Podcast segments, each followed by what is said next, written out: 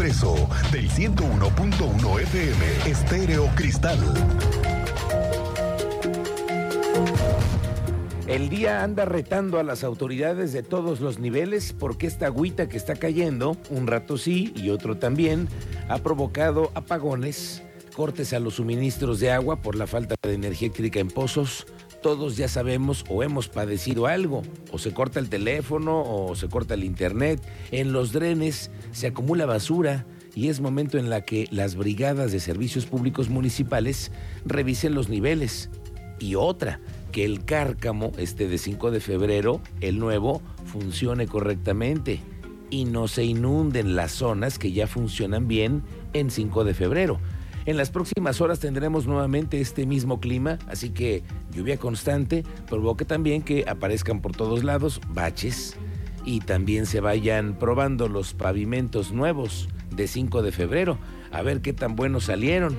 Hay que ir observando que estas lluvias retrasan más las maniobras en las laterales, en donde están trabajando a marchas forzadas. Así que pues el clima no ayuda a la fecha esta del 31 de diciembre para entregar la obra que cada día se ve más cerca. Entonces, observamos que por ejemplo, en el transporte público tenemos un caos, porque el carril confinado que se están haciendo pruebas, pero con las lluvias se complican también y se suspenden, pues otra que hubo cambios en las rutas que conectan con Corregidora y eso ha hecho que usuarios de las rutas desde esta mañana, la L51, la L57, le están batallando con el cambio de una ruta que apenas se supo que se echó a andar. Tú sabes más de esto, Andrea Martínez, ¿cómo te va? Muy buenas tardes. ¿Qué tal, Miguel Ángel? Muy buenas tardes y también a toda la audiencia. Pues así es, se hicieron modificaciones a las rutas L51 y L57 que salen de la zona de Santa Bárbara en el municipio de Corregidora. Esto, bueno, con el objetivo de brindar una mejor cobertura para los usuarios del transporte público Crobús. Así lo dio a conocer el director de la Agencia de Movilidad del Estado de Querétaro, Gerardo Juanalo Santos, que bueno, destacó que esta era una petición que se había hecho por parte de los usuarios de estas rutas dentro del marco de la reingeniería de este servicio. En ese sentido, bueno, detalló que eh, pues estas rutas dan cobertura con las nuevas unidades de la marca Mercedes-Benz con un origen desde Santa Bárbara y concluyen su trayecto en Avenida Constituyentes a la altura del Centro Cultural Manuel Gómez Morín. Escuchemos justamente el reporte que nos da al respecto el director de la Agencia de Movilidad del Estado de Querétaro.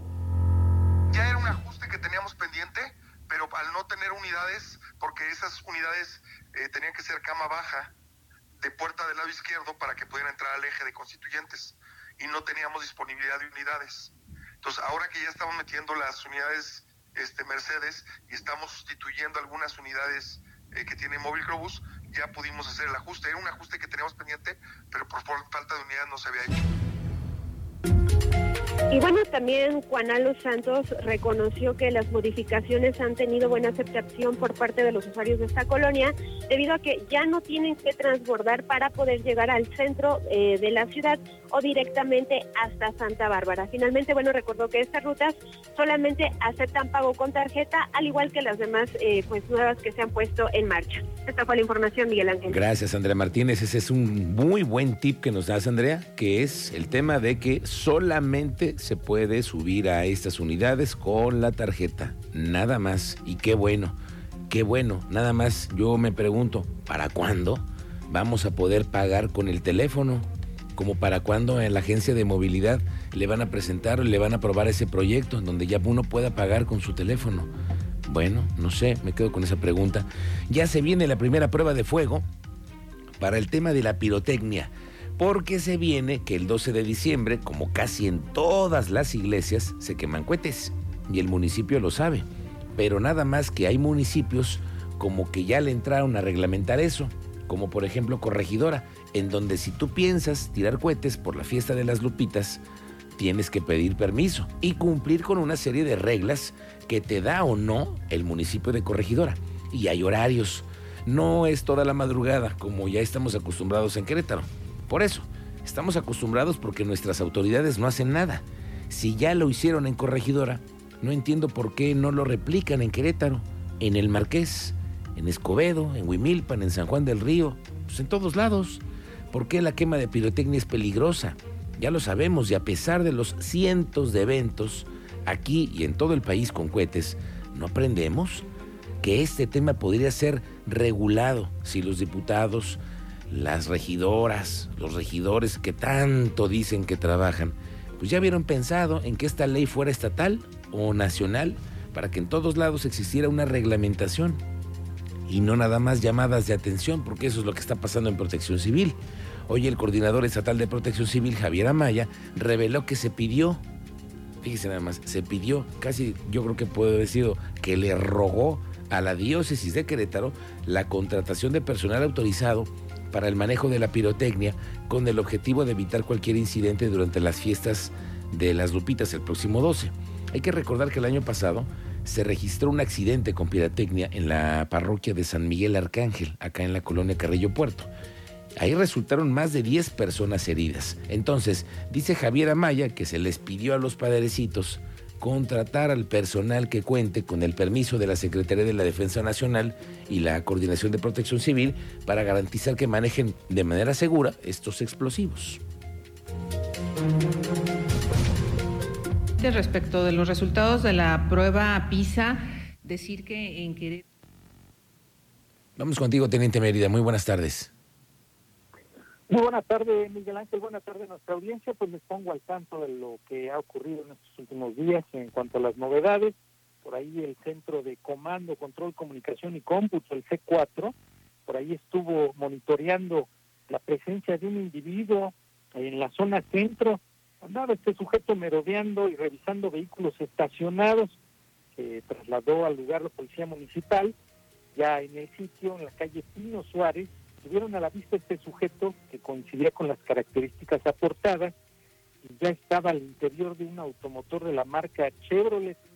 Se aproximaron los elementos, logran detenerlo y se logra observar que en las puertas contaban con daños por lo cual este sujeto fue detenido y puesto a disposición de la autoridad. En San Juan del Río también tuvimos por ahí una volcadura de una camioneta de seguridad privada, esto en Paseo Central, casi esquina con Río Moctezuma, en San Juan Bosco. Afortunadamente no se tuvieron personas lesionadas. Y por ahí otro sujeto aquí en la capital de Querétaro intentó ofrecer, pues ya sabes, una Sor Juanita a los policías para que evitara ser detenido. Esto fue en calles de la colonia La Cruz. Ahí este sujeto circulaba infringiendo el reglamento de tránsito, de movilidad y tránsito. Los elementos le marcan el alto. Al momento de solicitarle su licencia y su tarjeta de circulación, dijo que no las traía y además ahí ofreció pues dinero en efectivo a cambio de evitar la infracción y poderse retirar del lugar, cosa que no consiguió y quedó detenido. Tomar precauciones porque las lluvias continúan, el asfalto mojado, la carpeta asfáltica mojada y comienzan a salir por ahí dos que tres, pues ya sabes, de desperfectos en la carpeta asfáltica y hace un par de horas tuvimos por ahí un motociclista lesionado en la carretera 57, esto a la altura del estadio Corregidora, en dirección a Celaya, debido a que hubo percance con una camioneta y las lluvias van a continuar en la tarde-noche.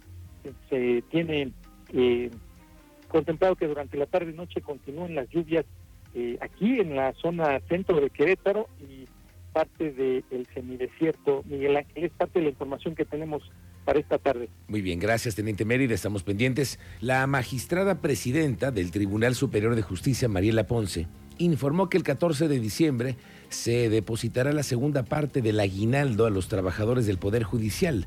Recordó que la primera parte de esta apreciación de la ley se entregó el pasado 29 de noviembre. Ya se depositó la primera parte, que fue en la quincena del 30 de noviembre, que se paga el, el, 29 de noviembre, perdón, y el 14 de diciembre se paga la segunda parte de aguinaldo y prima vacacional. Oiga, un alcalde que vaya que es polémico por todo lo que hace y no hace. Ya nos hemos enterado que ha sido de los que cancelan de último momento eventos importantísimos de talla nacional en la Ciudad de México, reciente con periodistas nacionales y cancelando y haciendo quedar mal a los queretanos. ¿eh? Es que el alcalde de, de, Huimilpan, Juan Guzmán, que por cierto está vigiladísimo por el INE, ya ve que es parte de un padrón de violencia política. Entonces, todavía está pensando en competir para la reelección o no. Y eso aún no lo sabe. Cuéntanos qué dijo Alejandro Payán. Muy buenas tardes, bienvenido. ¿Qué tal, Miguel Ángel? Muy buenas tardes. Efectivamente, el alcalde de Guadalajara, Juan Guzmán, aún no tiene claro si inscribirá por un periodo al frente de la administración municipal, un nuevo periodo, este será su segundo. Asegura que el Partido Verde definirá las fechas y los habitantes serán quienes eh, definan si repite el cargo o no. Pues un poco evasivo, tampoco quiso hablar sobre su futuro político, pues como bien comentas, tiene algunos temas que resolver aún. Vamos a ver, escuchar, perdón, la declaración que nos dio. Sí te parece bien, Miguel Ángel. Pues hasta ahorita, eh, de mi parte, lo único que tengo es trabajar. Y el tema por parte del partido, pues, ya llegarán los momentos. Pero si estás interesado en un nuevo periodo de tres años.